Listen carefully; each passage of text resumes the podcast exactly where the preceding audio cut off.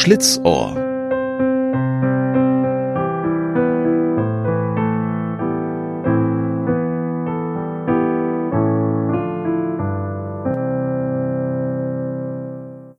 Du Schlitzohr! Diese Redewendung kennen wir in unserem Alltag. Als ein Schlitzohr bezeichnen wir eine Person, die listig oder gerissen ist. Im Mittelalter und in der frühen Neuzeit wurden Betrüger durch einen Schlitz im Ohr gekennzeichnet. Dazu gehörten zum Beispiel Bäcker, welche ihre Brötchen und Brote unter der Mindestgröße buchen. Durch den Schlitz im Ohr sollte der Delinquent überall, wo er hinkam, als ein listiger Mensch gelten, welcher alles andere als vertrauenswürdig wirkte diese Tatsache führte dazu, dass die Betroffenen in keine Zunft eintreten konnten und es somit sehr schwierig war, einer ehrbaren Tätigkeit nachzugehen. Aus diesem Grund wurden die gebrandmarkten Söldner oder gingen kriminellen Geschäften nach. Somit hatte eine Tat die Konsequenz, dass die Ehre des Menschen für immer in Mitleidenschaft gezogen wurde. Der Betroffene wurde somit ständig an seine Tat erinnert und konnte die Folgen dafür nie wieder rückgängig machen.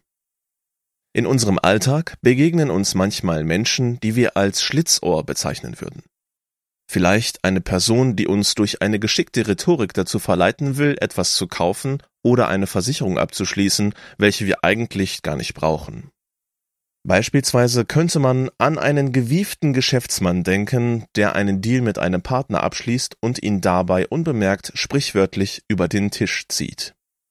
In der Bibel gibt es einen Mann, den man als klassisches Schlitzohr bezeichnen würde.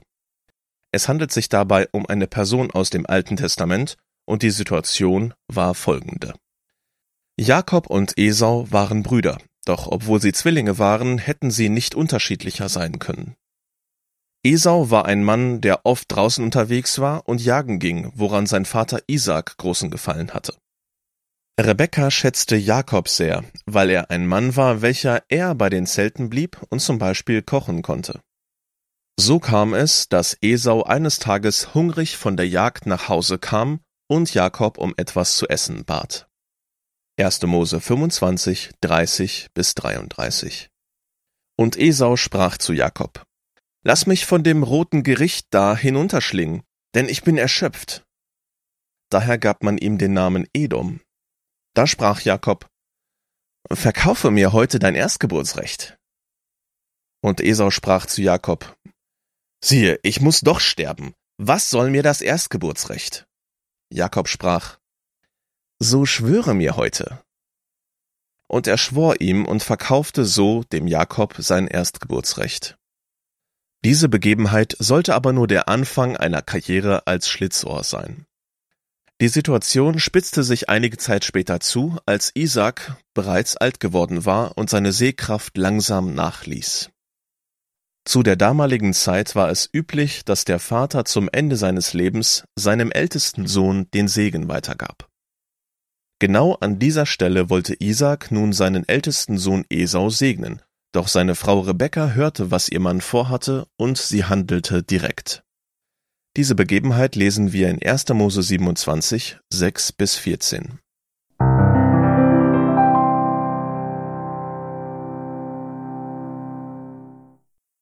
Da redete Rebekka mit ihrem Sohn Jakob und sprach, Siehe, ich habe gehört, wie dein Vater mit deinem Bruder Esau redete und sagte, Bring mir ein Wildbrett und bereite mir ein schmackhaftes Gericht, das ich esse und dich segne vor dem Angesicht des Herrn, ehe ich sterbe. So gehorche nun, mein Sohn, meiner Stimme und tue, was ich dir sage. Geh hin zur Herde und hol mir von dort zwei gute Ziegenböcklein, dass ich deinem Vater ein schmackhaftes Gericht davon bereite, wie er es gern hat. Das sollst du deinem Vater hineintragen, damit er es isst und dich vor seinem Tod segnet. Jakob aber sprach zu seiner Mutter Rebekka, siehe, mein Bruder Esau ist rau und ich bin glatt. Vielleicht könnte mein Vater mich betasten, da würde ich in seinen Augen als ein Betrüger erscheinen. So brächte ich einen Fluch über mich und nicht einen Segen. Da sprach seine Mutter zu ihm, Dein Fluch sei auf mir, mein Sohn. Gehorche du nur meiner Stimme, geh hin und hole es mir. Da ging er hin und holte es und brachte es seiner Mutter. Und seine Mutter machte ein schmackhaftes Essen, wie es sein Vater gern hatte.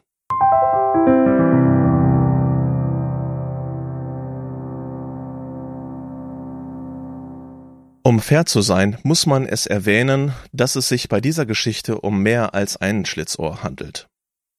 Mutter und Sohn hatten also den perfekten Plan entworfen, um Isaac zu hintergehen. Der Coup war erfolgreich. Isaac glaubte, dass es Esau sei, der ihm das Wildbrett brachte und gab ihm den ganzen Segen. Doch die Geschichte geht noch weiter. Esau war sehr wütend auf Jakob, weil er ihn betrogen hatte. Also musste das Schlitzohr aus unserer Geschichte fliehen. Bei seinem Onkel Laban musste er lange Zeit arbeiten, um seine Frau Rahel heiraten zu dürfen. Ansonsten war seine Arbeit sozusagen unentgeltlich. Seine Taten zu Hause an seinem Vater und seinem Bruder hatten also Konsequenzen. Er wurde zwar nicht mit einem Schlitz im Ohr gebrandmarkt, musste aber trotzdem die natürlichen Folgen seines Betrugs ertragen. Weiter wissen wir aber, dass Esau Jakob Jahre später sagte, dass er ihm vergeben habe. Vielleicht hast du manchmal versucht, dir einen Vorteil zu erschleichen oder jemanden hintergangen und musst nun die Konsequenzen tragen? Zum Beispiel, dass eine Person dir nicht mehr vertraut? Vielleicht musstest du ertragen, wie jemand dir dein Recht bestritten hat oder du überlistet wurdest? Wahrscheinlich haben die meisten Menschen ähnliche Situationen erlebt. Entscheidend ist, wie wir mit solchen Situationen umgehen. Machen wir weiter mit den Lügen und Gaunereien? Halten wir für immer daran fest, was uns angetan wurde und wünschen uns, dass der Schuldige einen Schlitz im Ohr hätte, damit jeder wüsste, dass er nicht vertrauenswürdig ist? Gönne anderen ihre Positionen und Erfolge und freue dich für sie, als wären es deine eigenen. Wenn du übervorteilt wurdest, Lerne loszulassen und zu vergeben, weil dadurch tiefer Friede entstehen kann.